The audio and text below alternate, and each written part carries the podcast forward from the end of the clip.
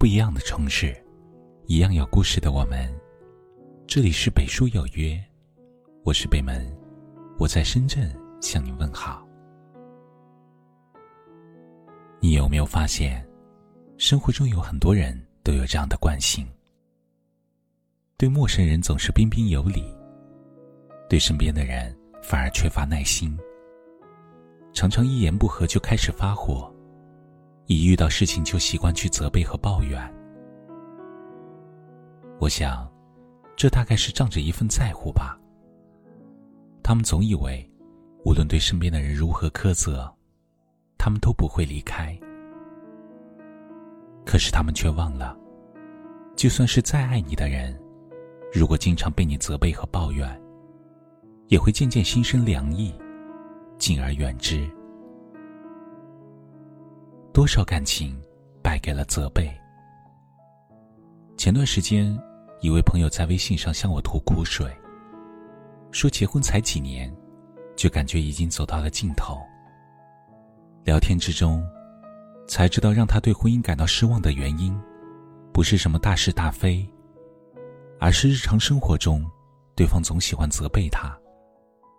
平时只要他有点做的不到位，就会被借题发挥。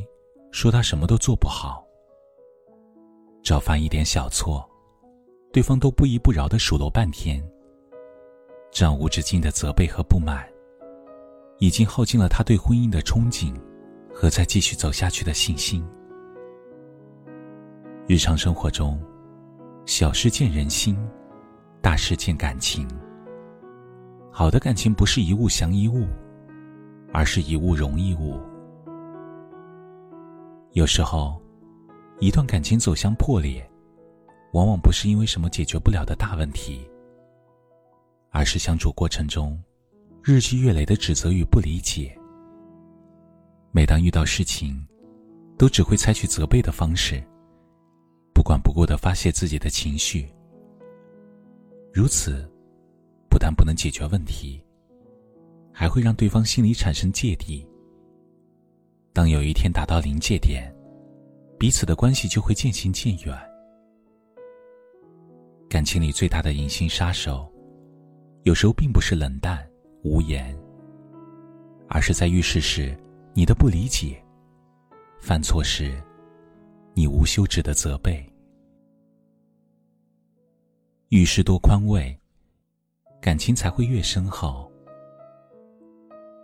傅雷在《傅雷家书》中。说过这样一句话：“理直也不要气壮，得理也要饶人。人在犯错时，本就有自责之心。当对方已经处于内疚懊恼之中，你还无休无止的责备，如此只会让陷入困境的人感到更加的失望与悲伤。就如情感导师涂磊说的，在婚姻里。”最好的夫妻关系，不是遇事责备，因为在他遇事时，心里已经自责了千百遍，而是应该给他温暖。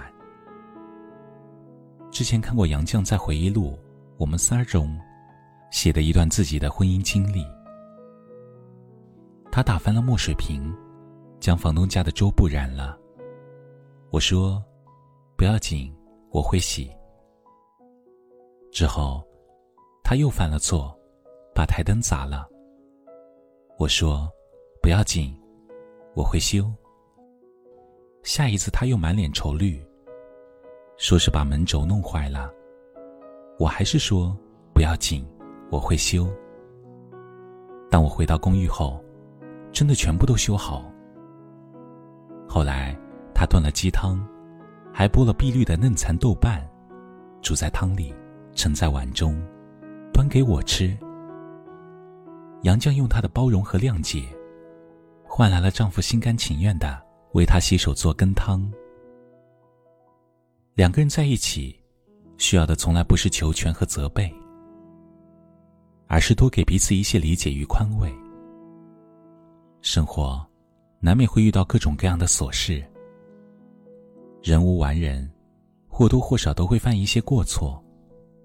这时。任何形式的责备，都只会雪上加霜。只有遇事不责备，遇事多宽慰，才是关系的保鲜剂，感情才能更深厚绵长。有一种好的关系，叫遇事不责备。无论爱人也好，亲人朋友也罢，事事计较抱怨，必然发生口角，造成隔阂。就算是再牢固的关系，也会一点点土崩瓦解。《论语》中说：“公自厚而薄责于人，则远怨矣。”意思就是多反省自己，而少责备别人，就能远离纠纷和怨恨。如果总揪着他人的缺点和错误，疾言厉色的批评，往往会引发对方的反感。人生多艰，犯错是常态。我们应像古人所云：“以责人之心责己，以恕己之心恕人。”与人往来中，当遇到了问题，应该常怀包容之心，不要一味去指责。当发生了矛盾，应多为对方想想，不要无休止的去埋怨。感情在情不在理，人心在心不在亲。情侣之间，不轻易责备，才能维持长久的信任；家人之间，不轻易责备，才能家和万事兴；朋友之间，不轻易责备，友谊之树才能长青。每一段关系的建立都来之不易，都应该懂得去珍惜和维护。所以，不管发生什么事，始终记得。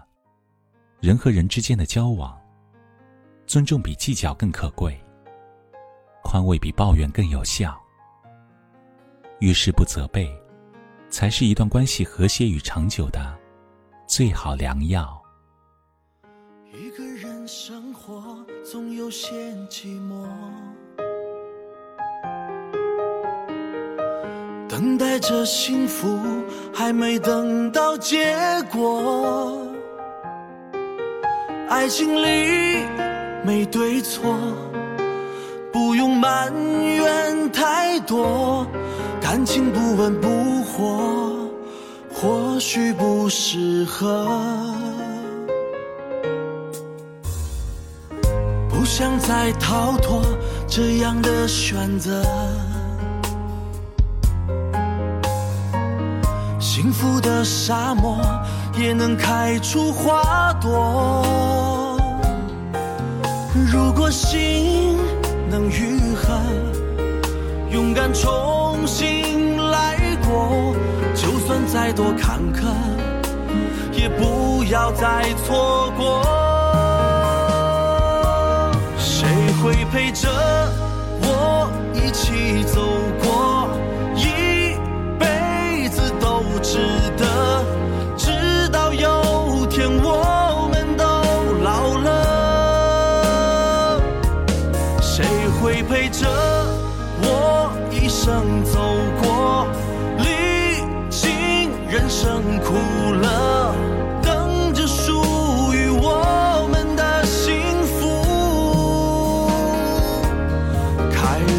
结果。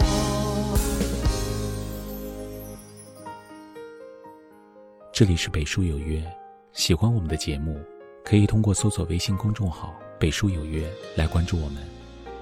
感谢您的收听，明晚九点，我们不见不散。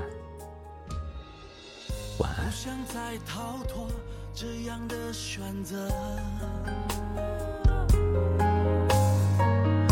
幸福的沙漠也能开出花朵。如果心能愈合，勇敢重新来过，就算再多坎坷，也不要再错过。谁会陪着